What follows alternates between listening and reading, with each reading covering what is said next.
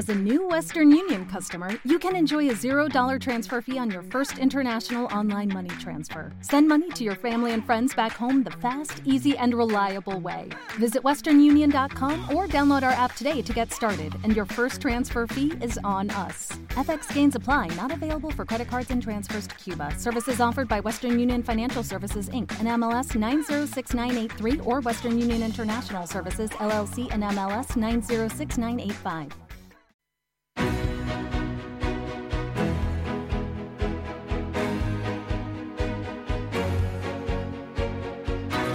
En Capital Intereconomía, Consultorio de Fondos.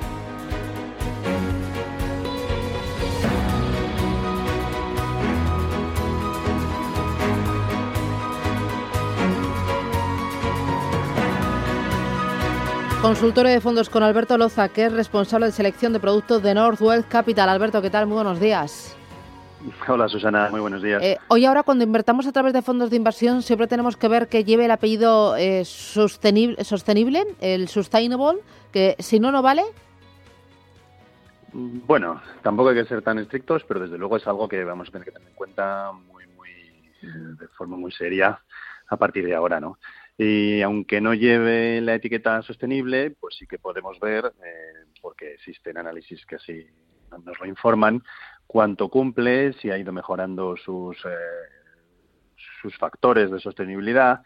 Bueno, y desde luego entendemos que, que es fundamental y que en medio plazo pues todas las inversiones o prácticamente todas las que tengamos cumplirán con criterios, una vez eso sí, que nos establezcan algunos criterios que sean los que oficialmente tenemos que seguir, ¿no? Porque ahora mismo buscamos que tengan algún sello, pero no hay ninguno que, que la Unión Europea o, que el eje del regulador haya dicho que es el oficial que tiene que cumplir, con lo cual existe ahí un cierto eh, desorden, ¿no? Mm, Oye, Alberto, ¿vosotros en cartera metéis fondos de retorno absoluto? Eh, pues sí, tenemos algunos. Lo que pasa es que los fondos de retorno absoluto son unos de los que más cuesta encontrar eh, fondos o gestoras que tengan retornos estables a lo largo del tiempo, ¿no? Entonces, bueno, es, eh, es un es un sector de fondos al que siempre dedicamos parte del presupuesto de riesgo de las carteras, pero es de los de los más difíciles de analizar. te digo que sí, sí, sí tenemos algunos, sobre todo long shorts, ¿no? ¿Qué es long short? Pues long short son fondos en los que eh, se posicionan en, en, algunas compañías largas y en otras cortas. Mira, un poco en línea con lo que has comentado con, con Héctor, ¿no? No, no, no tiene nada que ver con los hedge funds, que, tienen una libertad de movimientos pues, muy grande y por eso no, no están regulados. Estos fondos son todos fondos regulados, UCI, traspasables, como, los, como cualquiera que pueda tener cualquiera de nuestros oyentes. La única diferencia es que intentan no depender tanto del mercado, teniendo posiciones largas en algunas acciones o bonos y posiciones cortas en otras acciones o bonos, de tal forma que no les influya tanto que el mercado suba o de baje, sino que sus apuestas relativas, pues que, vayan un poquito mejor los que están largos que los que están cortos. ¿no? Entonces, ahí es una de las pocas formas que nos empiezan a quedar ahora que tenemos los tipos de interés tan bajos y la renta fija pues nos va a ofrecer unas rentabilidades pues, pues poco atractivas ¿no? en los próximos tiempos, aunque hay que seguir teniendo renta fija, pues tiene algo de, retorno absoluto que de manera poco correlacionada con otros mercados nos, nos pueda dar también algún retorno verde, ¿no? En positivo. Mira, eh, escribe un oyente y dice, me gustaría que me analizara el fondo Bestinfond para entrar este año. ¿Cómo lo ven? ¿Qué, qué, qué tienen cartera? Este es de Bestinver, ¿verdad? Sí, bueno, eh, Bestinver en este fondo pues sigue aplicando su idea de, de, ser bastante value en la selección de las compañías.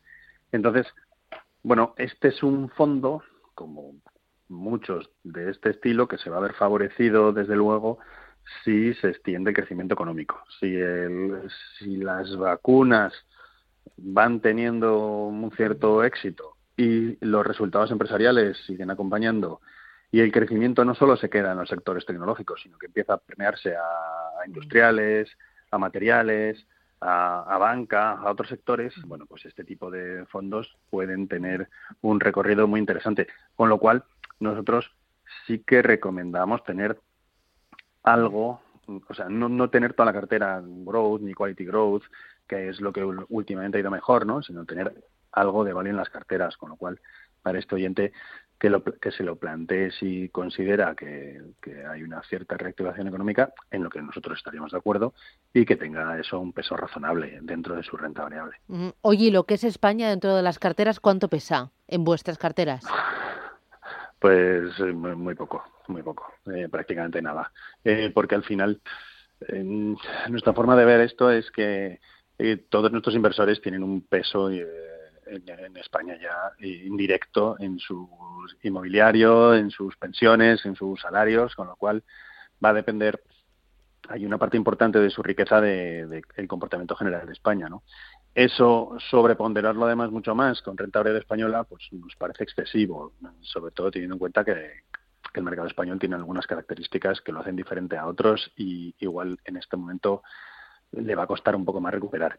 Dicho eso, tenemos las, las acciones españolas o los bonos españoles que españoles que pueden estar en los fondos globales, ¿no? Entonces seguro que Iberdrola está presente en algunos fondos, seguro que Inditex está presente en algunos fondos y en algún momento pues podrá haber alguna algún banco, alguna constructora o algo que podrá estar en algún fondo, pero directamente nos cuesta en estos momentos hacer una apuesta eh, por, por, por renta española. Ya. Rubén, ¿qué tal? Buenos días.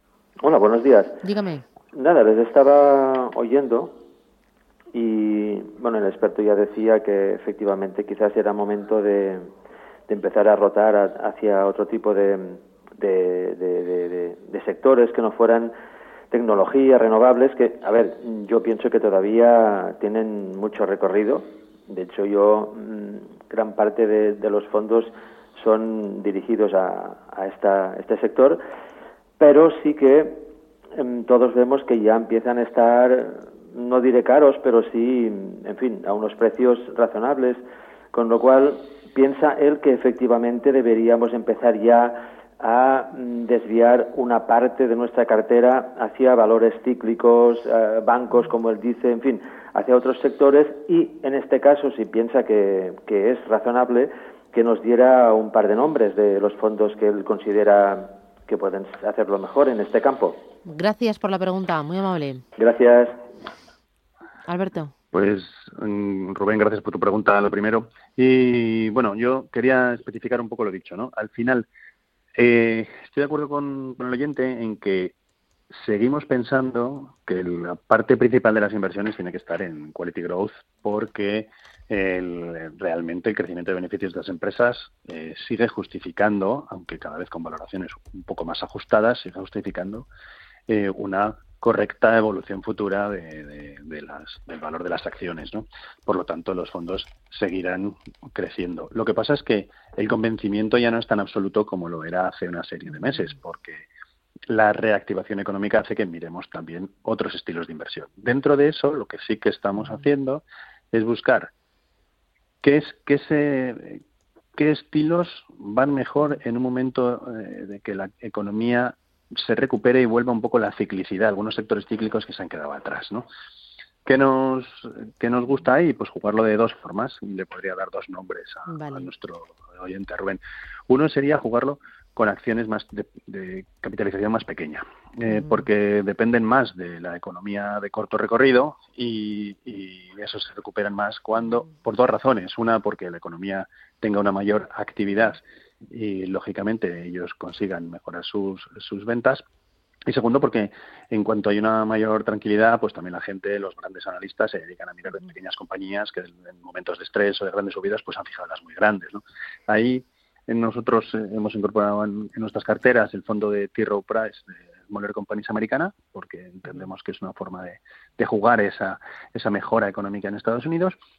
Y en Europa lo hemos hecho de una forma diferente, o, entendemos que puede ser interesante de una forma diferente, que es un fondo value de la gestora francesa DNCA, el DNCA Value Europe, que está dentro del grupo Natixis, porque bueno, está buscando acciones que tengan unas valoraciones menores a lo que ellos consideran razonable, sin ser tampoco de los más puristas y de los que buscan valoraciones a la mitad y cosas de estas, bueno, buscan que estén a precios razonables. Sin exagerar, y, son bastante agnósticos en este momento sobre los bancos, ¿no? No tienen demasiados bancos, que es algo que a nosotros también nos genera una cierta duda, ¿no? Los bancos puede que eh, si mejora el ciclo, tengan un comportamiento razonable para recuperar parte de lo caído, pero no creemos que sea un sector eh, interesante a, muy largo plazo. ¿no? Entonces, bueno, esta opción sería tener algo de crecimiento de value europeo, pero con poco banco. ¿no? Mira, me pregunta un oyente por el eh, BGF World Gold, que es este es de BlackRock, ¿no? BlackRock World Gold de oro y el Amundi Global Gold Mines. ¿Qué, qué te parecen? Bueno, son también en línea con lo que has comentado antes con Thor. Ahora mismo eh, las, las, las mineras de oro, porque al final los dos van a invertir en los activos que son invertibles para los fondos, suelen tener una beta 2. Explicando esto mejor es que tienen un comportamiento el doble de lo que haga la materia prima. Cuando el oro sube un 2, las mineras suben un 4. Y cuando el oro baja un 2, las mineras bajan un 4. ¿no? Entonces, es una forma eh, regulada por UCIT de invertir en, en oro. Ahora mismo el oro es lo que más nos gusta, pues tampoco es lo que más nos gusta, porque realmente el oro suele tener eh, interés cuando hay una gran indefinición sobre qué hacer cuando los inversores no tienen claro invertir en renta fija, no tienen claro invertir en renta variable, pues, pues invierten en oro. Invierten en oro, que realmente es, un, es una materia que no les da ningún tipo de interés. Es curioso que te compres algo que no te da ningún tipo de interés, no te va a generar nada más que su posible revalorización. Pero bueno, se hace cuando hay más dudas.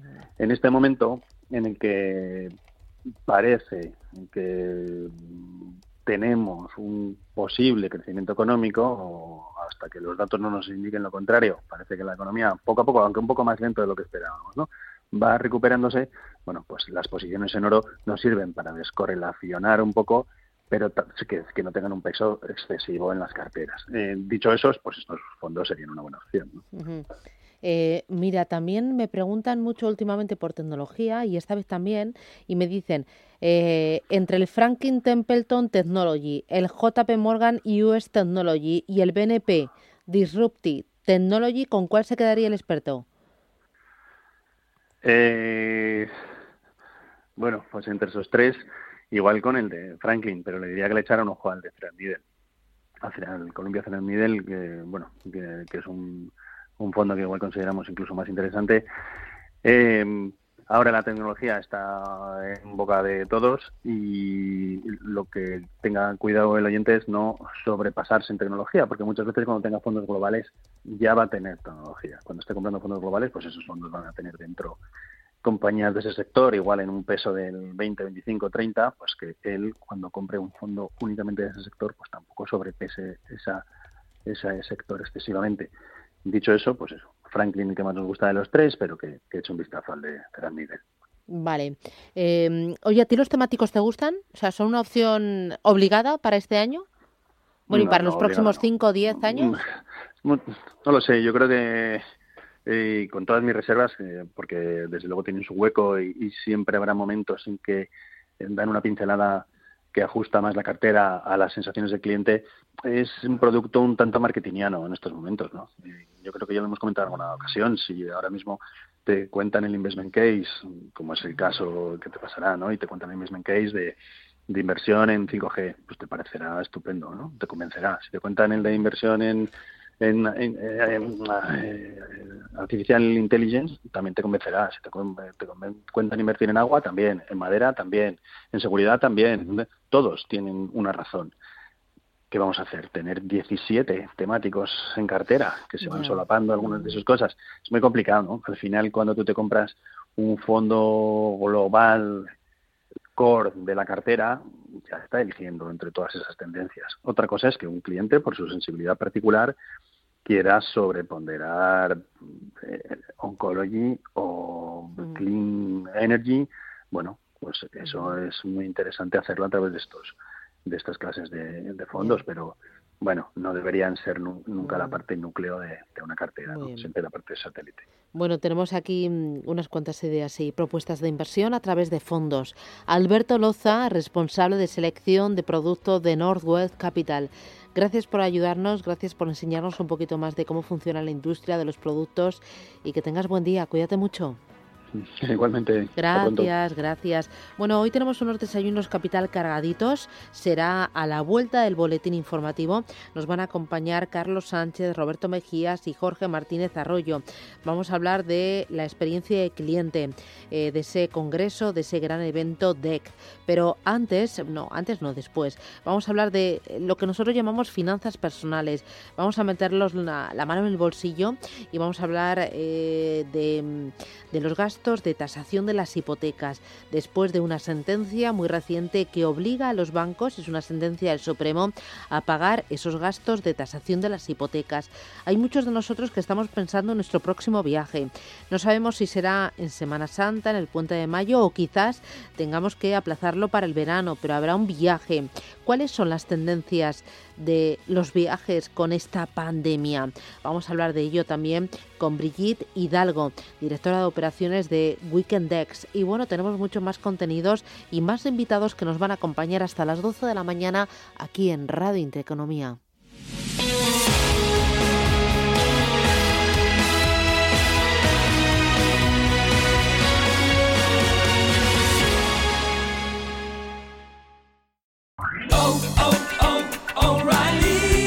¿Necesitas ayuda? En O'Reilly Auto Parts te ayudamos. ¿Necesitas algún consejo? Te aconsejamos. Nuestros profesionales en autopartes están siempre disponibles para ayudarte a encontrar lo que necesites. Excelente servicio al cliente es solo una de las ventajas que ofrece O'Reilly Auto Parts. Los profesionales en autopartes. Oh, oh, oh,